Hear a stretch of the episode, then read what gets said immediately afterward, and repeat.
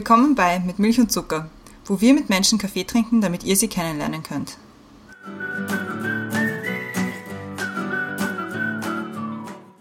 Willkommen zurück bei Mit Milch und Zucker, neue Woche, neue Folge. Mein Name ist Christiane.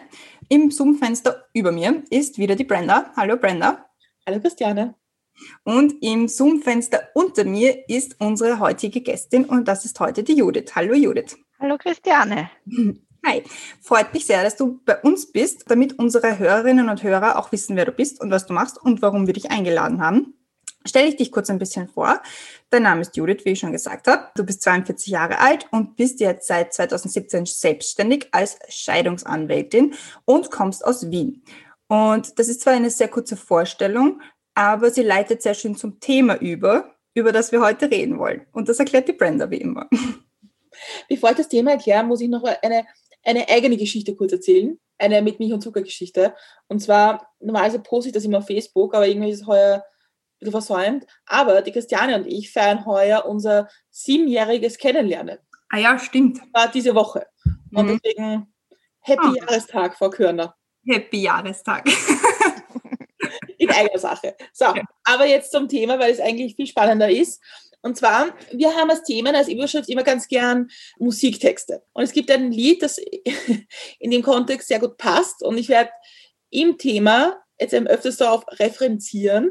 Aber die Überschrift ist mal, wir müssen das nicht tun, sagt zum Abschied leise, Punkt, Punkt, Punkt. Ein befreundeter Jurist hat mal zu uns gesagt, vermietet nichts und heiratet nicht, dann ist das Leben einfacher. Pünktlich zum Valentinstag sprechen wir heute mit Judith über Anfang und Ende von Liebe was sie in ihrem Job gelernt hat, ob sie noch an die Liebe glaubt und ob sie Menschen rät zu heiraten. Und wir haben da ganz viele Fragen und ich werde im Zuge des Podcasts auflösen, wie dieses Lied, von wem es ist und wie es endet. Und vielleicht stimmst du dem auch zu oder vielleicht kennst du die Geschichte. Aber zuerst fangen wir immer an mit den Questions to go und die Christiane hat die erste. Bist du bereit? Ja. Okay. Vorspeise oder Nachspeise? Nachspeise. Meine geheime Leidenschaft ist Fußball. Ein guter Tag endet mit einem entspannten Abend. Als Kind wollte ich werden die Ärztin. Mein liebstes Reiseziel bis jetzt war Madeira. Mein liebster Geruch Rosen. Sommer oder Winter? Sommer. Wasser still oder prickelnd? Prickelnd. Danke sagen möchte ich. Für alle, die mich auf meinem Weg zur eigenen Kanzlei unterstützt haben. Perfekt. Und schon sind Sie vorbei, die Questions to go. Okay. Sehr gut gemacht.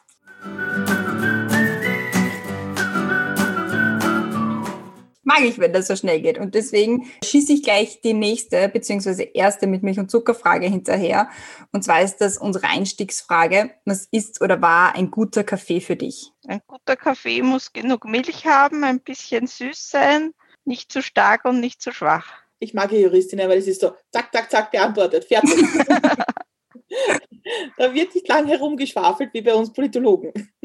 Du hast jetzt deine eigene Kanzlei und jetzt gehen wir gleich mal ins Thema. Also wir haben uns ja, wie wir uns vorbereitet haben, gefragt, wie das so ist, wenn Menschen zu dir kommen und sagen, Frau Anwältin, also ich möchte mich entscheiden lassen. Sagst du mal, ist es dann so der Plan so, okay, trinken wir mal einen Kaffee und reden drüber oder wie funktioniert das? Es fängt normalerweise mal mit einem sehr, sehr langen Gespräch an die Leute, die zu mir kommen, haben meistens schon eine, einen gewissen Wunsch, dass sie sagen, es passt nicht mehr, es sind Dinge passiert, ich will jetzt nicht mehr so weiter tun. Aber es ist, es, es schwingt immer auch noch mit, soll ich es nicht doch noch einmal probieren? Soll ich dem Ganzen nicht doch einmal eine Chance geben? Wobei das halt auch immer dann davon abhängt, wie lange die Ehe schon gedauert hat. Gibt es Kinder? Die Verletzungen, es schwankt dann auch oft in der Erstbesprechung sind sie vielleicht noch dann sehr, so mache ich nicht mehr weiter. Und dann haben wir schon die Klage eingebracht und dann kommen Überlegungen, soll ich nicht doch nochmal versuchen, die Ehe zu retten? Gibt es nicht noch ein, eine weitere Möglichkeit? Ist es auch ein bisschen, ist man auch ein bisschen Psychologe oder Psychologin? Ist es oft ein, auch viel mit Zuhören oder hört man sich das an und geht im Kopf durch? Was sagt das Recht dazu? Oder versucht man schon auf die menschliche Komponente einzugehen? Na, natürlich muss man auch auf die menschliche Komponente eingehen, weil die Leute kommen mit einem großen Rucksack an Problemen, an Enttäuschungen und die wollen sie ja mal jemand erzählen. Auch dann, wenn wir wirklich schon bei Gericht sind und man arbeitet dann an einer konstruktiven Lösung für die Zukunft, wo eigentlich die Vergangenheit egal ist, was da passiert ist in der Beziehung, welche Verletzungen, sondern soll man halt überlegen, was soll mit den Sachen passieren, wer soll welches Geld bekommen.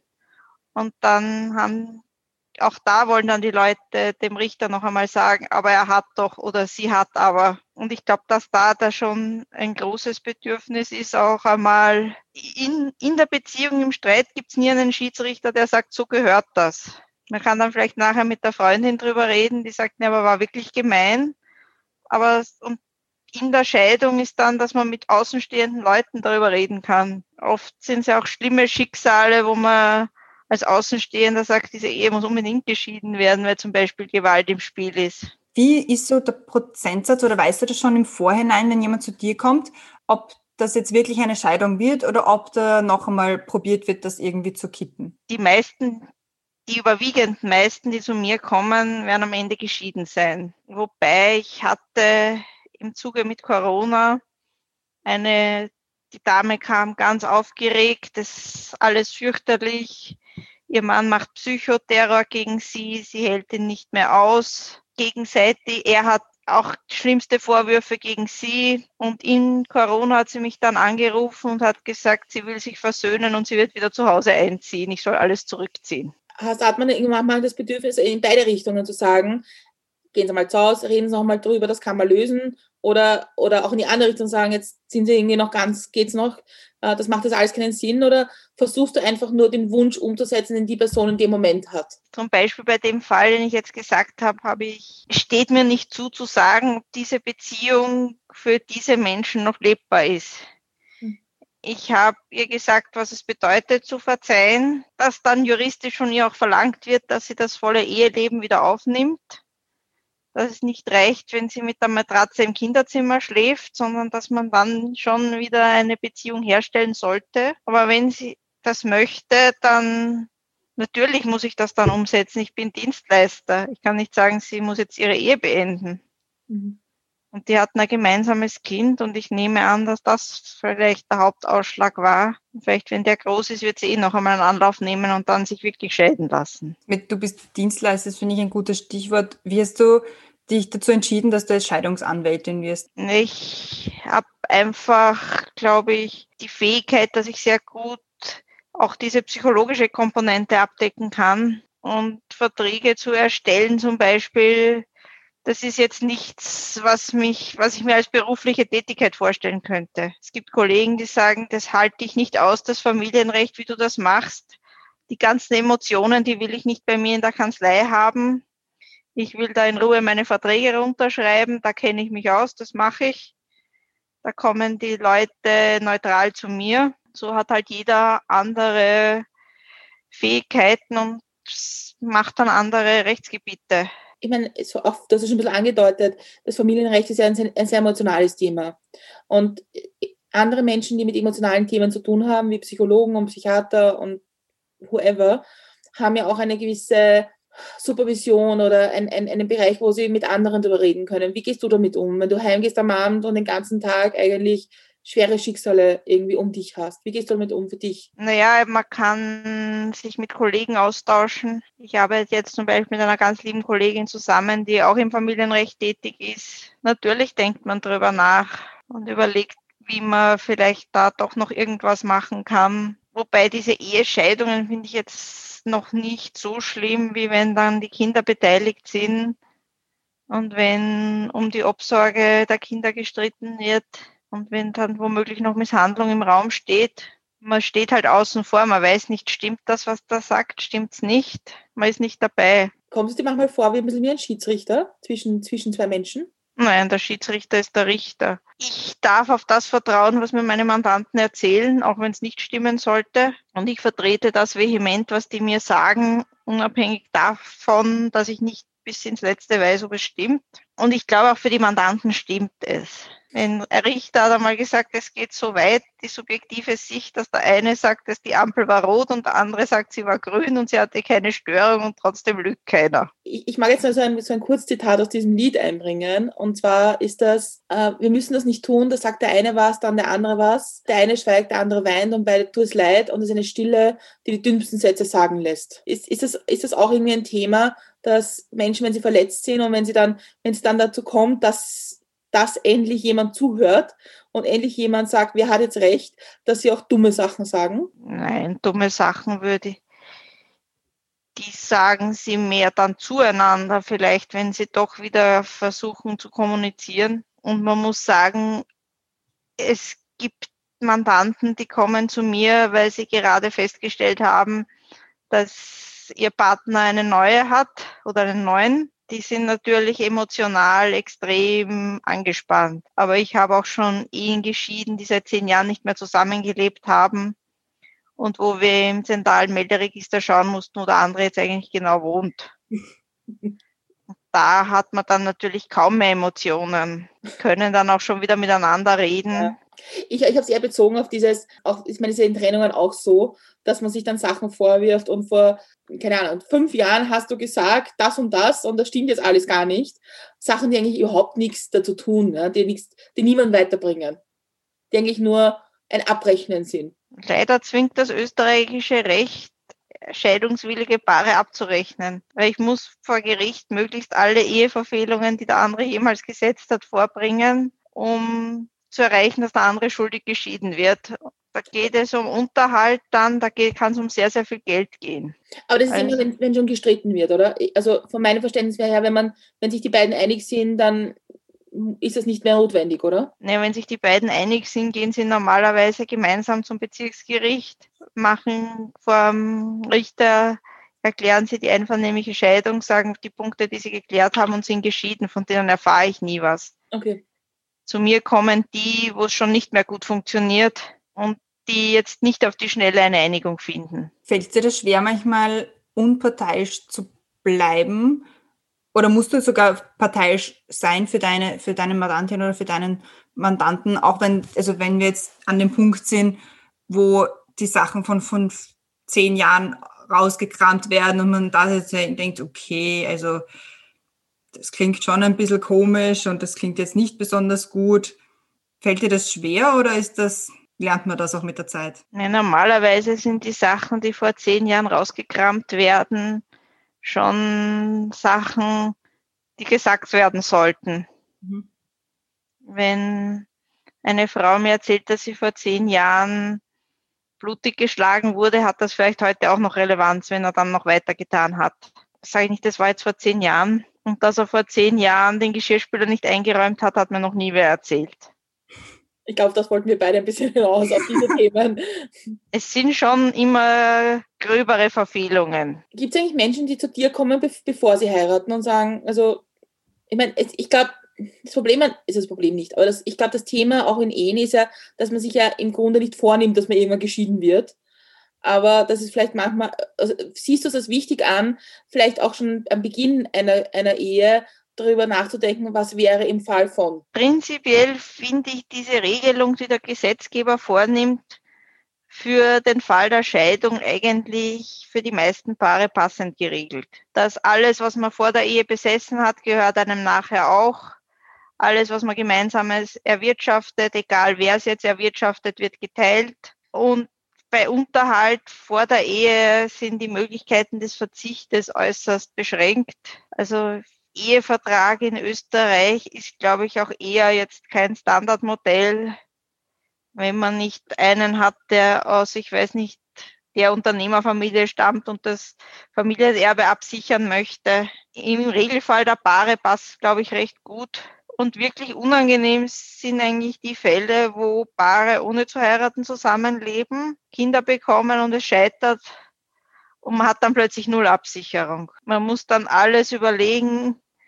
Vielleicht ist die Frau zu Hause geblieben mit den Kindern, muss jetzt plötzlich aus der Wohnung, weil die hat eigentlich ihm gehört, da ist er der Mieter. Und man kann denen eigentlich sehr wenig helfen, weil dafür gibt es keine gesetzlichen Regelungen. Wäre das deine Forderung an die Politik, da was zu verändern? Auch mehr auf die Konstellationen zu schauen an Menschen, die zusammen sind, ohne zu heiraten? Ja, was ich ein bisschen schade finde für die Politik, es gibt jetzt dieses Institut der eingetragenen Partnerschaft, was ich persönlich als nicht sehr gelungen empfinde, weil es sehr wenig Unterschied zur Ehe macht, eigentlich dann nur in Details und es nur unnötig verkompliziert. Aber wenn man da eine wirkliche Eheleid schaffen würde, wo man vielleicht den Leuten sozusagen in einem Vertrag die Möglichkeit gibt, hier Punkte zu klären, so wie sie es haben wollen, dann könnte das sicher etwas sein, was, was auch angenommen wird.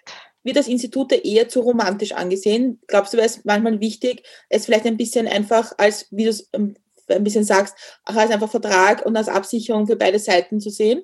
Und nicht dieses romantische Dings, wo groß geheiratet wird und, sondern wo es einfach auch geht um eine gewisse rechtliche Klärung, Klärung zueinander. Ich, ich, sehe es nicht schlecht, dass, dass, dass man Romantik und eine schön, ein schönes Fest der Liebe feiert wobei ja die Eheschließung oft nicht nur beim Standesamt ist, sondern immer noch in der Kirche, die dann ja wiederum da andere Regelungen sieht und das noch in einem anderen Kontext sieht als der Staat. Es muss den Menschen nur bewusst sein, dass es eben nicht nur Romantik ist, sondern dass es auch ein Vertrag mit besonderen Abschlussvoraussetzungen ist. Würdest du jemandem raten, der jetzt irgendwie heiraten will, vorher trotzdem zu einem Anwalt zu gehen? um einfach nur klarzustellen, okay, ist es, ist es notwendig, dass ich einen Ehevertrag abschließe? Bin ich mir allen rechtlichen Konsequenzen bewusst, die ich da eingehe? Oder ist das eigentlich? Ja, wissen sollte man immer, was man tut, wenn man einen Vertrag abschließt. Was zum Beispiel, glaube ich, noch überhaupt nicht bekannt ist, dass man in der Ehe immer eine Unterhaltsverpflichtung einander gegenüber hat. Wenn es dann zur Trennung kommt, und der mit einem besseren Einkommen, wenn ich den vertrete und ihm dann sage, Sie müssen jetzt, bis wir die Scheidung durchhaben, dem anderen Unterhalt zahlen, dann schauen die Leute sehr überrascht und sagen, wieso, wir sind doch noch verheiratet. Sag ich ja gerade deshalb. Ich habe das oft, wenn, wir mit Jurist, Juristinnen und Juristen sprechen, dass im Grunde ein breiter Teil der Gesellschaft wenig Ahnung vom Recht hat und wenig weiß, was, was Dinge bedeuten. Siehst du das auch so? Auf jeden Fall es wird ja eigentlich auch in der Schulbildung völlig vernachlässigt.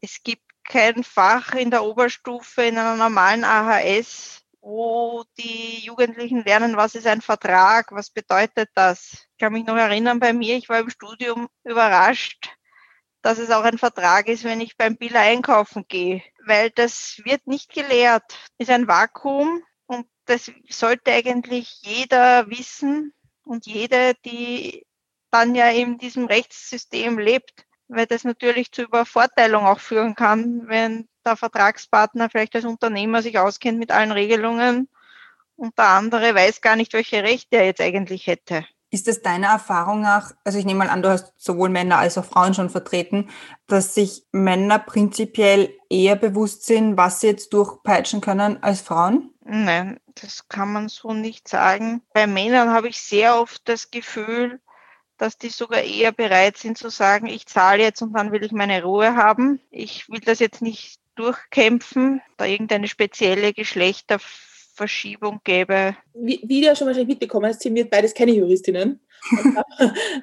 und die ist jetzt nicht sehen, die Judith hat jetzt äh, höflich gelächelt, nicht sagen. und ehrlich, ich muss immer sagen, ich bin immer sehr überrascht, auch wie wenig, wenig Verständnis ich von Recht habe. Deswegen wäre es vielleicht mal ganz spannend zu erklärt bekommen, wie läuft so ein Scheidungsverfahren? Also wie funktioniert das, wenn jetzt jemand kommt zu dir und sagt, ich möchte mich scheiden lassen, keine Kinder oder Kinder, wie auch immer. Was passiert da? Wie funktioniert das? In Österreich gibt es einmal prinzipiell drei Wege, wie man geschieden werden kann. In circa 80 Prozent der Fälle wird es eine einvernehmliche Scheidung. Das heißt, am Ende des Scheidungsverfahrens müssen sich die ehemaligen Ehepartner gemeinsam klären, wie, wie soll es mit dem gemeinsamen Vermögen weitergehen, wie soll es mit den gemeinsamen Schulden weitergehen, wie soll es unterhaltsmäßig weitergehen und was soll mit den gemeinsamen Kindern passieren. Das müssen die gemeinsam eine Vereinbarung darüber treffen und vor Gericht unterschreiben. Das ist einmal der Standardfall eigentlich wobei es nicht heißt, dass 80 Prozent als einvernehmliche Scheidung bei Gericht einlangen. Die Richter arbeiten da meistens mehrere Verhandlungen darauf hin, dass man eine Einigung findet. Wenn man keine Einigung findet, weil einer sagt, ich möchte aber nicht geschieden werden, dann muss der andere einen Scheidungsgrund haben, der für ihn so gewichtig war, dass für ihn ab diesem Zeitpunkt die Ehe unheilbar zerrüttet war. Und der, diesen muss man binnen sechs Monaten Abkenntnis dann eine Scheidungsklage einbringen. Sonst ist der verfristet und man hat keine Handhabe mehr. Bösartig ist das in einem nicht so selten vorkommenden Konstellation. Einer der beiden verliebt sich neu und will aus der Ehe raus. Der andere hat eigentlich gar nicht so was Schlimmes, der hat nichts getan und will die Scheidung nicht. Da kann er mal nicht gegen den Willen des anderen geschieden werden. Wenn man dann die Scheidungsklage einbringen kann, kann passieren, dass der Richter am Ende feststellt, dass derjenige die Scheidung nicht will und auch kein ehewidriges Verhalten gesetzt hat dann wird die Ehe fortgesetzt. Aber dann hat Nach, der, der, der andere ein ehewidriges Verhalten gesetzt, der ist, also. Ja, der, der hätte eins gesetzt. Ja. Aber wenn er sagt, das ist mir egal, ich will verheiratet bleiben, das sind oft Konstellationen, wo es sozusagen einen haushaltsführenden, nicht verdienenden äh, Eheteil, Ehepartner gibt und einen Ehepartner, der arbeitet und wenn sich der Arbeitende neu verliebt und der Nicht-Arbeitende den Unterhalt weiter haben möchte, gibt es dann diese Konstellation. Also man kann nicht sagen, also ich möchte jetzt geschieden werden, weil ich schuld bin. Nein, kann man nicht. Also, hm. ist aber doof, oder? Dann muss man zumindest sagen, der andere hat mich durch sein liebloses und zänkisches Verhalten in die Arme der Neuen oder des Neuen getrieben. Good to know.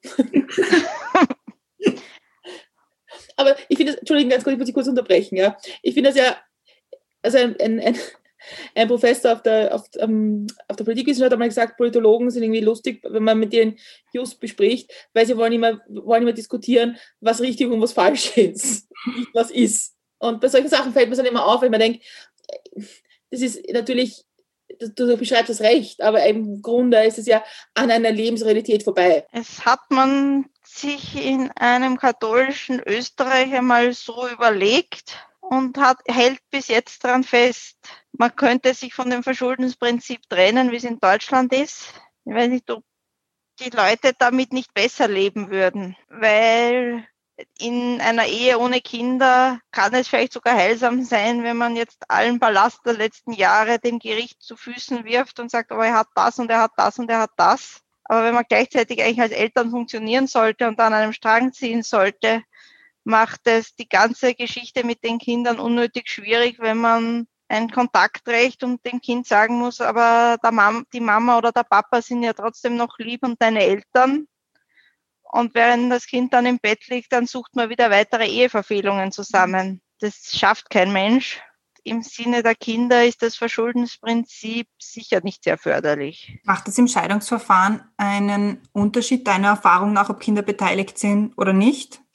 Wenn Kinder beteiligt sind und man sich nicht darüber einigen kann, wo die Kinder leben sollen und wie ein Kontaktrecht geschaltet werden soll, ist es unendlich schwierig, dann eine einvernehmliche Scheidung zu finden. Weil bei den Finanzen kann ich dem Mandanten sagen, schauen Sie, Sie zahlen jetzt so viel 1000 Euro mehr, aber wenn wir weitermachen, zahlen Sie mich und das kostet auch. Und kostet Nerven. Also überlegen Sie sich, ob das, obwohl Sie jetzt vielleicht ein bisschen zu viel zahlen, nicht die günstigere Lösung ist. Aber wenn der Mandant sagt, äh, mein Kind wird bei meinem Ex-Partner misshandelt, sonst was, der kümmert sich nicht gut drum, kann man dann schwer sagen, er sucht mal einen Kompromiss, es bleibt doch beim Ex-Partner. Ist es, ist es in, in der Situation, wo, wo geschieden wird und wo man schon in dem Streit ist, dann, wo wo gestritten wird, ist es schwierig, noch auf Vernunft zu, zu pochen und sagen, schauen wir auf eine vernünftige Lösung? Ja, man muss immer auf Vernunft pochen. Das ist ja eines der Vorteile, weshalb man einen Anwalt hat. Weil eskalieren schafft jeder alleine auch. Aber eine vernünftige Lösung zu finden, das kann jemand, der außenstehend ist, dann leichter. Darum endet in der Katastrophe, wenn einer der Scheidungswilligen von einer Freundin oder einem Verwandten, der zufällig Anwalt ist, vertreten wird. Also würdest du davon abraten, sich von Verwandten, in so einem Fall von Verwandten äh, vertreten lassen? Auf jeden Fall. Ich würde auch in der Familie in einem Scheidungsverfahren nicht vertreten. Es muss jemand sein, der außenstehend ist. Mhm. Je mehr sich der Anwalt in den Konflikt einlässt, umso schlechter ist es für das Ergebnis, was man für Mandanten erzielen kann. Tust du dir da leicht dich nicht reinziehen oder reinziehen unter Anführungszeichen zu lassen? Oder ist, ist was, also ich stelle es mir eher vor wie ein Lernprozess, also dass das wahrscheinlich am Anfang schwerer ist. Ich habe damit eigentlich nicht so ein Problem, wobei es sehr, sehr viele Kollegen gibt, wo ich dann spaßhalber immer sage, wenn wir fertig sind mit der Scheidung, ich habe jetzt das Gefühl, jetzt lasse ich mich vom Kollegen auch scheiden, weil ich jetzt mit ihm nicht mehr über diese Scheidung verhandeln muss. Wie lange dauert im Schnitt so ein Scheidungsverfahren? Das kann man nicht sagen. Ich habe eine einvernehmliche Scheidung, wobei die war wirklich fast schon romantisch. Die sind gemeinsam gekommen. Er hat gesagt, er lädt sie auf die Scheidung ein, weil die Hochzeit hat er auch schon gezahlt. Nachher waren sie nur sehr, sehr traurig, dass sie wegen Corona nicht noch auf einen Kaffee gehen durften. Und die haben wir, die haben wir im Dezember eingebracht und jetzt vor zwei Wochen sind die rechtskräftig geschieden. Also das, und es kann über Jahre gehen, wenn die das dann alles auskämpfen, vom obersten Gerichtshof gehen, weil die Entscheidung nicht in Ordnung ist. Dann wird das vielleicht wieder in die erste Instanz zurückverwiesen. Dann, wenn man eine strittige Scheidung hat, ist ja der große Nachteil, dass am Ende nur ein Urteil steht, in dem gibt, in dem drinnen steht, die Ehe von A und B ist geschieden und das Verschulden an der Scheidung trifft A oder trifft B oder trifft beide. Mehr gibt's einmal im, bei einer strittigen Scheidung im ersten Rechtsgang nicht. Und dann muss man im Prinzip noch das äußerst aufwendige Aufteilungsverfahren nachhängen, wo dann alles, was in der Ehe da war, an Schulden, an Vermögen, aufgeteilt wird. Wenn jetzt, wenn jetzt irgendwie bekannte Freunde oder so, wenn sie sagen, also ich habe jetzt da im Urlaub vor drei Wochen kennengelernt, finde ich super. Wir heiraten jetzt. Ich kenne die Person zwar nicht so gut und weiß nicht, was der Sache ist, aber, aber wir sind jetzt einmal lustig und heiraten. Gibt es einen Moment, wo du sagst, überlegt euch das bitte mal, weil ABC? Oder, oder, oder versuchst du das, deine Erfahrungen aus deinem Job nicht in dein Privatleben einfließen zu lassen? Ja, ganz. Ich bin ja nur ein Mensch. Ich kann jetzt nicht, wenn ich bei der Kanzleitür rausgehe, sagen, jetzt bin ich die private Judith und weiß nicht, was eine Scheidung ist. Aber ich denke, da würde wahrscheinlich jeder, wenn das ein Freund oder eine Freundin erzählt, sagen, überleg dir das vielleicht noch ein bisschen und heiraten kannst du ja immer noch und aber man muss halt sich klar sein, was man darf. Man übernimmt umfassend gegenseitige Unterstützung, Unterhalt, aber auch emotionale Unterstützung. Wenn der eine erkrankt, und das weiß man ja vorher nicht, ist der andere verantwortlich, dem zu helfen. Da sind wir wieder dabei, da sind wir eigentlich wieder am, am Anfang der Geschichte, dass auch, glaube ich, ganz viele Leute, mich eingeschlossen, nicht wissen, was es heißt, was es für Konsequenzen nach sich, sich zieht, auch zu heiraten. Wobei, wo ich geheiratet habe, hat uns das die Standesbeamtin in der romantischen Rede schon noch ein bisschen hineinverpackt. Also ich war, ich war Trauzeugin bei der Hochzeit von Freunden und da war ein ganz netter Standesbeamter in, in Oberösterreich und aber der hat gesagt, also wissen Sie, die Liebe ist immer da am Anfang, aber am Ende ist die Freundschaft das Wichtigste, weil das hält die Ehe zusammen. Und es ist zwar eine nette Ansage, aber im Grunde man dachte, naja, so stimmen tut das jetzt aber auch nicht. Ja? Wenn man es hart sieht? Na, ich finde schon, weil diese erste Verliebtheitsphase, da, da sollte man wahrscheinlich noch nicht heiraten, sondern erst einmal wirklich abwarten, wie sich das dann entwickelt.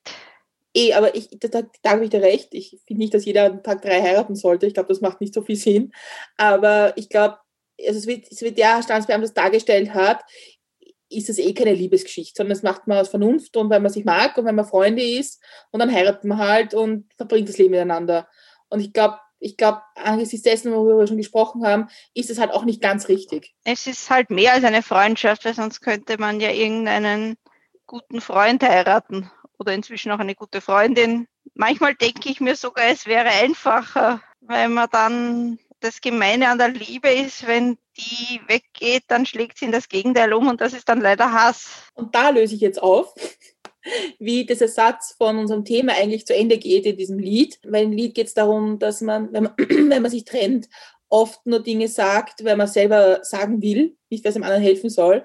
Und das Lied geht zu Ende. Wir müssen das nicht tun. Sag zum Abschied leise, fick dich. Und das ist manchmal ja. ganz gut, ist auch ein hartes Ende zu wählen. Ja, und zu sagen, nein, aus. Es ist leider viel verbindender als die Ehe, die man noch relativ leicht scheiden kann, ist halt, wenn dann gemeinsame Kinder vorhanden sind, wo man an den Rest seines Lebens verbunden bleibt, ob man das möchte oder nicht. Weil irgendwann haben die Kinder dann Feiern, wo sie beide Eltern dabei haben wollen oder sonst was. Man bleibt wirklich mit Kindern, kann man sich nicht vollständig scheiden lassen. Es gibt ja, wenn man kirchlich heiratet, also das habe ich von ein paar Bekannten gehört, wenn man kirchlich heiratet, gibt es ja so einen Ehe-Crash-Kurs, den man davor irgendwie absolvieren muss, wo einem halt entweder vom Pfarrer selber oder von einem Paar, das sich irgendwie in dieser Gemeinde engagiert, einfach Sachen mitgegeben bekommt. So, also ich weiß nicht genau, was da, ich, so ha, habe ich noch nicht gehabt, werde ich auch nicht haben. Aber glaubst du, das wäre auch sinnvoll, wenn man nicht kirchlich heiratet? Also wenn man jetzt zu einem Standesbeamten geht und sagt, so, ich würde jetzt heiraten und dann, dass man zuerst einen Termin bekommt und wo man gesagt bekommt, okay, ja, können wir gerne machen, aber das sind die Sachen, die ihr da beachten müsst. Und ohne dem wird nicht geheiratet. Na, ehrlich gesagt finde ich diese Überreglementierung in allen Lebensbereichen eher traurig. Ich glaube, dass jeder in Zeiten des Internets in der Lage sein sollte, es herauszufinden. Auf der Seite der Rechtsanwaltskammer kann man Anwälte finden, die einen sogenannten Ehecheck anbieten, wo man sich noch einmal beraten lassen kann, wenn man da Informationsbedarf hat.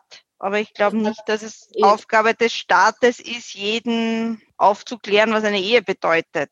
Dieser Ehecheck, was, was ist das? das ich kenne das gar nicht. Naja, das ist so ein Beratungsangebot, wo Anwälte pauschal für 120 Euro inklusive UST eine Aufklärung über die Folgen der Ehe um ein Beratungsgespräch vor der Ehescheidung schon mal, äh, vor der Eheschließung, Entschuldigung, schon vor der Eheschließung machen kann über Folgen der Ehe, ob man einen Ehevertrag braucht oder nicht, wo, wo auf die persönliche Situation eingegangen wird. Es klingt irgendwie eine, eine gute, also eine gute Einrichtung. Ich kannte das nicht, hab das noch nicht braucht, muss man auch dazu sagen. Im Internet man, findet man ja auch einiges und den Leuten sämtliche Eigenverantwortung abzunehmen. Was kommt da als nächstes? Dann stellt der Standesbeamte fest, dass die eigentlich gar nicht so super toll zusammenpassen, wie sie selber glauben. Und verheiratet, verheiratet sie dann nicht. Eheverbot. Da kommen wir zu einer guten zweiten Frage. Also nämlich zu unserer zweiten mit Milch und Zucker Frage. Und zwar, was kann man von dir lernen? Ja, man kann lernen, dass man sich gut überlegt, was man tut, dass man vielleicht einmal nachfragt, wenn man sich unsicher ist und dass meine Kollegen und ich auch da gerne bereit sind, unterstützend schon im Vorfeld oder wenn es Probleme gibt. War das in diese Richtung gemeint, die Frage, oder allgemein, eine andere?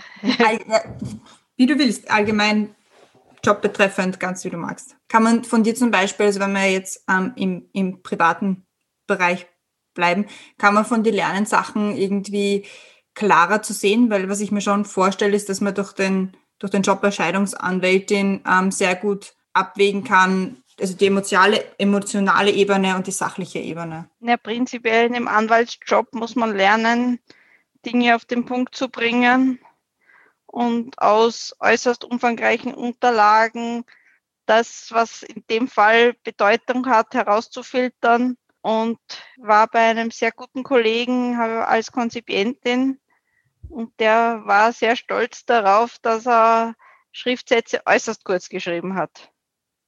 Da hat jede Zeile mehr, hat ihm wehgetan und hat es dann aber geschafft, dass wirklich alles drinnen ist. Und das ist schon eine hohe Kunst, wirklich die wichtigen Sachen, weil je länger man redet, was unwichtig ist, umso größer ist die Chance, dass das Wichtige überlesen wird. Kann man von dir lernen, dass Recht kein Fair und Unfair kennt? Ein grundsätzlicher Spruch ist, dass Recht und Gerechtigkeit nicht dasselbe ist. Das muss man sich vor Augen halten. Nur weil einem irgendwas ungerecht erscheint, muss man prüfen, ob es auch tatsächlich Unrecht ist. Gibt es irgendwann einen Punkt als Anwältin oder also als Anwältin, dass man sagt, oder Juristin, dass man sagt, also mich nervt, mich nervt ein, ein Zustand im Gesetz so viel, dass ich ihn ändern möchte?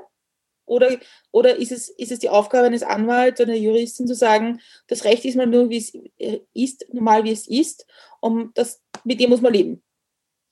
Ja, prinzipiell muss man mal damit leben. Man kann natürlich im Begutachtungsverfahren der Gesetze sich einbringen. Ist halt auch eine Zeitfrage. Die Rechtsanwaltskammer versucht es, sich da einzubringen. Wenn es eine Gesetzesmaterie ist, die einem speziell betrifft, kann man natürlich auch eine Stellungnahme schreiben. Aber die Aufgabe als Anwalt ist es nicht, den Gesetzgeber zu ergänzen. Auch wenn man wahrscheinlich wie jeder Bürger manchmal der Meinung ist, dass das ziemlicher Topfen ist, was da im Parlament produziert wird. Ist es dir schon passiert, dass bekannte Freunde zu dir kommen und sagen, Judith, ich will heiraten, schaust du dir das bitte mal an und sagst mit deiner Erfahrung, ob das jetzt funktioniert oder nicht? Nein, das ist noch nie passiert. ich bin ja kein Wahrsager. Aber du siehst, wie wir Juristinnen und Juristen sehen. Ein sehr lustiger Scheidungsrichter.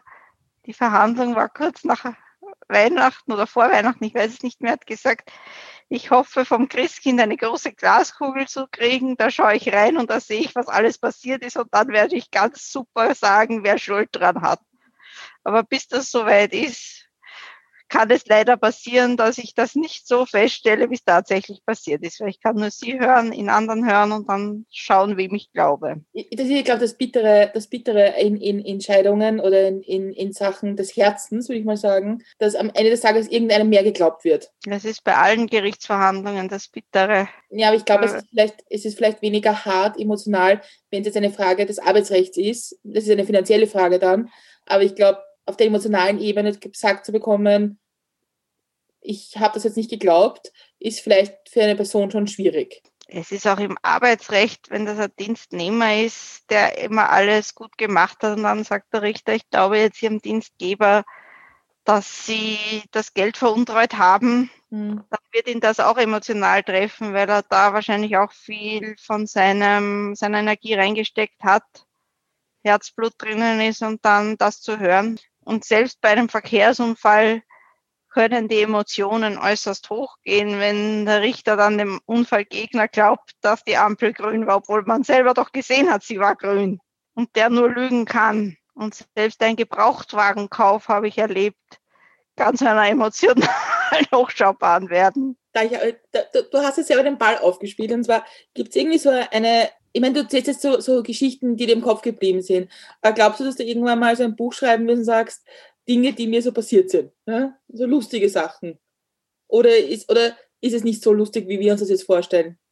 Na, es passiert jetzt schon wahnsinnig viel Lustiges auch, weil man ist halt, wenn man so wie ich als Anwältin arbeitet, in diesem klassischen Bereich mit Lebens Realitäten konfrontiert, die auch einmal für einen Außenstehenden lustig wirken können. Vielleicht, wenn ich irgendwann einmal in der Pension nicht mehr weiß, wohin mit meiner Zeit, vielleicht schreibe ich auch noch ein Buch. Aber momentan schreibe ich so viele Sachen, dass ich, wenn ich dann Freizeit habe, nicht noch was schreiben mag. Da gebe ich den Tipp, es gibt das Medium Podcast, da kann man es erzählen.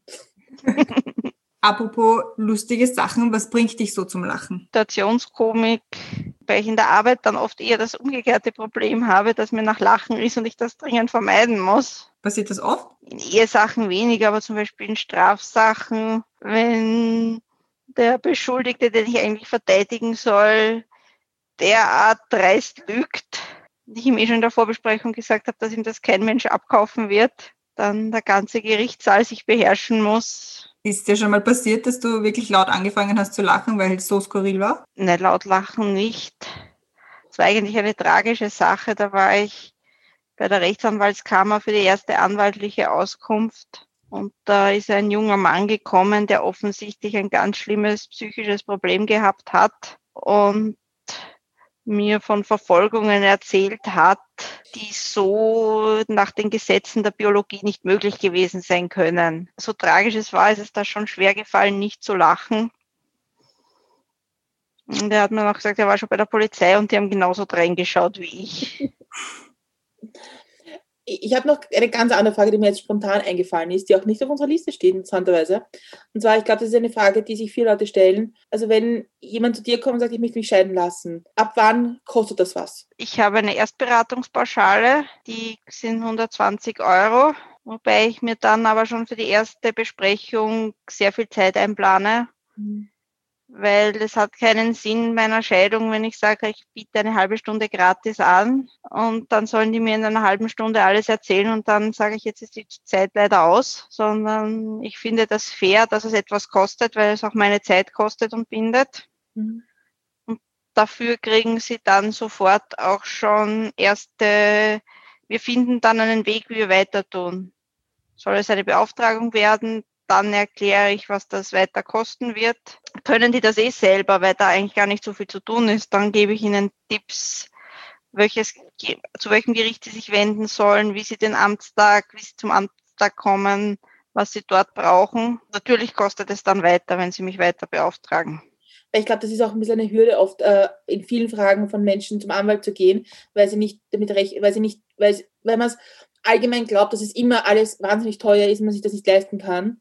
Und ich glaube, dass es ganz gut ist zu wissen, wenn ich ein, den Weg schreite, was für Kosten warten auf mich. Ja, darum habe ich mich ja für diese Pauschale entschieden, weil das für die Leute, da können sie sich überlegen, ist es mir 120 Euro wert, dass ich dieses Problem einmal mit einem Profi bespreche oder ist es zu teuer oder ist es dann doch nicht so wichtig? Wobei, das ist meine Pauschale, das ist nicht prinzipiell. Manche Kollegen haben deutlich höhere Pauschalen oder verrechnen das ganz anders. Sollte man das immer fragen zuerst, wenn man zu einem Anwalt geht, sagen, okay, was kostet das jetzt oder ist das, würdest du das als unhöflich empfinden? natürlich muss man über die Kosten reden. Es ist eine Dienstleistung. Beim Friseur will ich auch vorher wissen, was auf mich zukommt und frage vielleicht, was kostet der ganze Haarschnitt und ich dann am Ende überrascht bin, dass das 500 Euro kostet. Ja, aber es ist, es ist ich, das muss ich, ich habe mit ein paar Bekannten von mir gesprochen und habe erzählt, dass wir mit dir sprechen. Und da war immer die, das war oft ein Thema zu sagen, okay, ich traue mich manchmal nicht zu Anwälten zu gehen bei Fragen, weil ich nicht weiß, was das kosten wird. Und ich sage dann, naja, frag halt. Und das ist so, naja, es schaut auch komisch aus, wenn, ich, wenn man gleich fragt, was kostet das jetzt? Nein, das wird weder von mir noch von Kollegen, mit denen ich gesprochen habe, negativ gesehen, sondern eher positiv, dass derjenige sich schon bewusst ist, dass sowas was kostet weil leider inzwischen ein bisschen eine Mentalität entstanden ist, Rechtsberatung muss es gratis geben.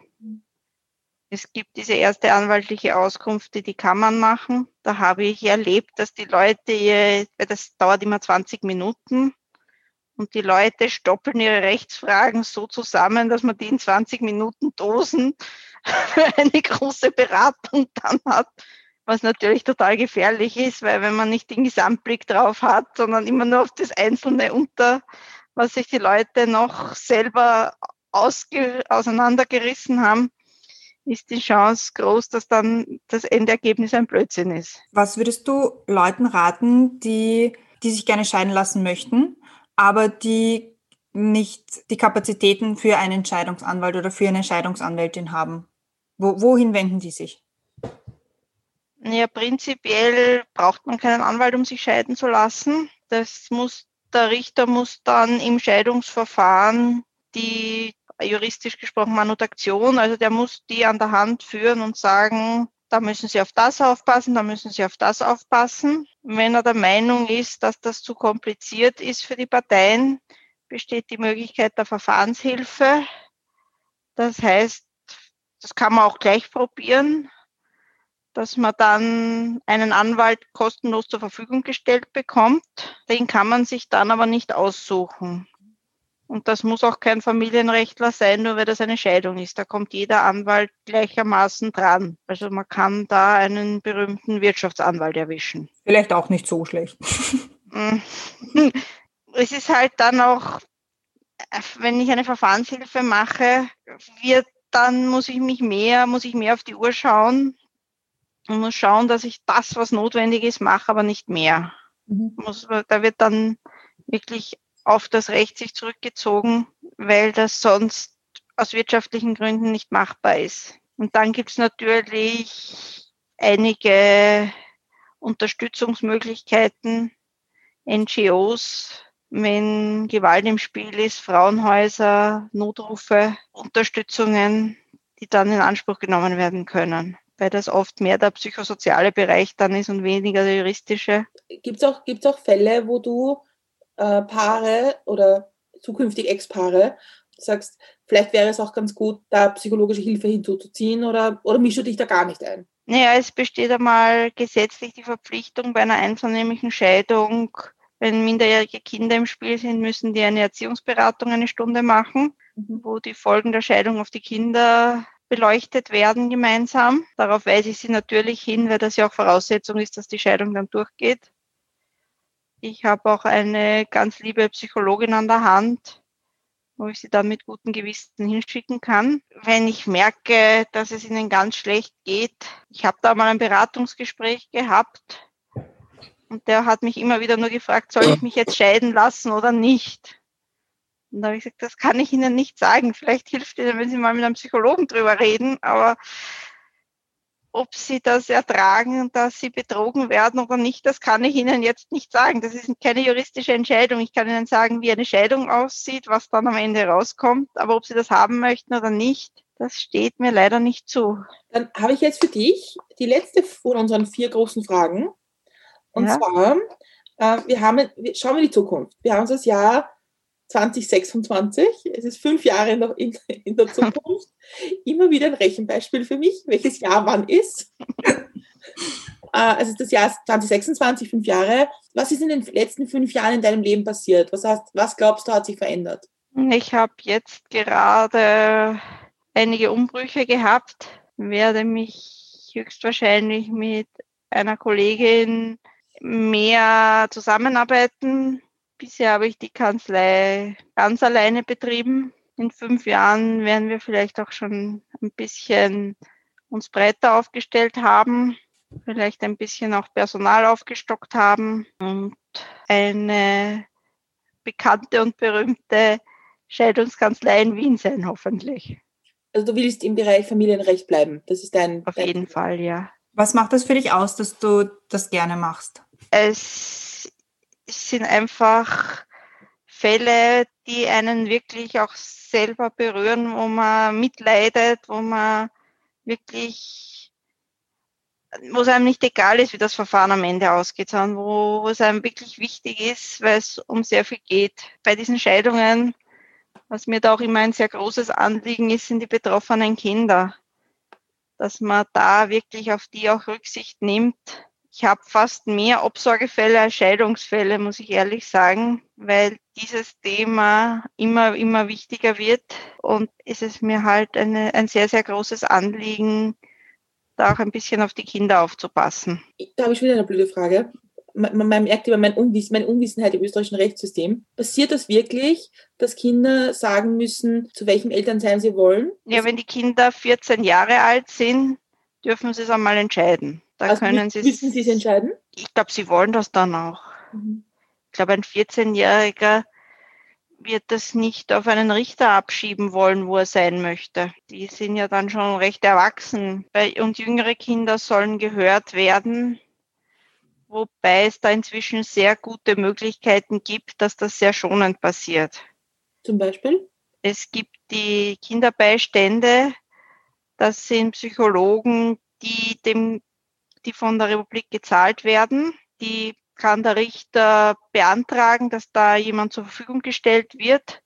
Und die führen dann mit dem Kind einmal in der Woche Einzelgespräche und versuchen mit dem Kind herauszufinden, was das Kind möchte und sind dem Kind gleichzeitig in der strittigen Scheidung ein Rückhalt. Und am Ende, wenn das Kind möchte, wird dann gemeinsam mit dem Kinderbeistand ein Brief an die Eltern formuliert, wo das Kind reinschreibt, was es möchte.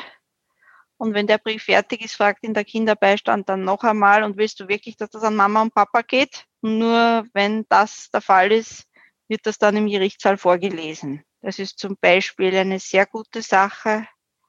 Sehr, sehr positiv schätze ich auch die Arbeit der Familiengerichtshilfe. Das sind Sozialarbeiter, Psychologen, die für die Eltern kostenlos entweder Clearing-Verfahren machen oder dann auch fachliche Stellungnahmen, wie die Obsorge und Kontaktrecht am besten für die Kinder geregelt werden. Und die führen dann sehr lange Gespräche mit den Kindern, wo dann die Kinder wahrscheinlich leichter nicht nur, wo willst du wohnen, okay bei Papa oder okay bei Mama, sondern wo die Kinder dann wirklich ihre Wünsche auch deponieren können. Wünschen können sich die Kinder sowieso nur was, wenn beide Eltern erziehungsfähig sind. Weil wenn die El bei einem Elternteil Defizite in der Erziehungsfähigkeit sind und das Kind meint, aber es möchte trotzdem bei Papa wohnen, weil er kann rund um die Uhr Computer spielen, wird man das nicht machen können. Würdest du sagen, wenn man als Paar jetzt Ewigkeiten zusammen ist, ähm, ein Kind hat und im Prinzip verheiratet ist, ohne verheiratet zu sein, ist es dann rechtlich gesehen gescheiter zu heiraten oder nicht? Ich finde es gescheiter, weil wenn Kinder da sind, werden nicht beide sich selber wirtschaftlich absichern können, weil es werden entweder beide ein bisschen zurückstecken oder einer mehr und der andere weniger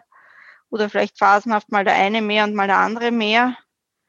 Und das fände ich jetzt auch nicht so fair, wenn der, der vielleicht durchgehend arbeitet, sein, seinen Verdienst hat, während der andere Jahre in Karenz und dann in Teilzeit herumgurkt. Jetzt, du hast Pech gehabt, ich, ich ziehe jetzt aus und schau, wie du mit dem Kind fertig wirst. Die gemeinsame Obsorge ist so inzwischen auch bei nicht verheirateten Paaren kein Thema mehr. Wenn der Vater die haben möchte, wird er sie bekommen, außer es sprechen grundsätzliche Gründe in seiner Person dagegen. Mit einem gemeinsamen Kind halte ich verheiratet sein für besser als in rechtsleeren Raum zusammenleben.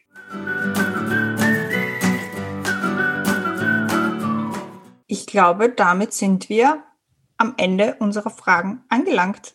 Wir sind fragenfrei, fragenlos. Können Sie immer noch stellen, so ist es nicht. Das stimmt, ein paar kommen ja noch.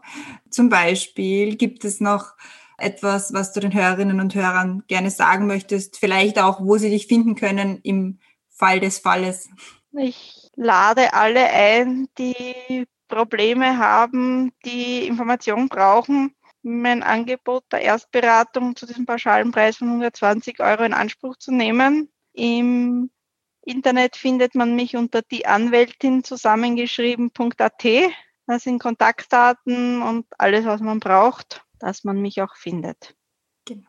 Und dass man dich auch findet, werden wir auch deine Seite und alles, äh, alle Infos bei uns auf, dem, auf die Blogseite geben, also und in die Shownotes geben wir es auch nochmal hinein. Also man, find, man wird dich von uns aus finden. Das freut mich. Dann bleibt mir noch zu, mich zu bedanken für die Zeit und für die Offenheit und für die Information und für die Geduld, für die vielen dummen Fragen, die wir gestellt haben. Und mir bleibt jetzt die allerletzte Frage zu stellen und zwar, äh, wie trinkst du jetzt eigentlich deinen Kaffee? Ich trinke ihn mit Milch und Süßstoff.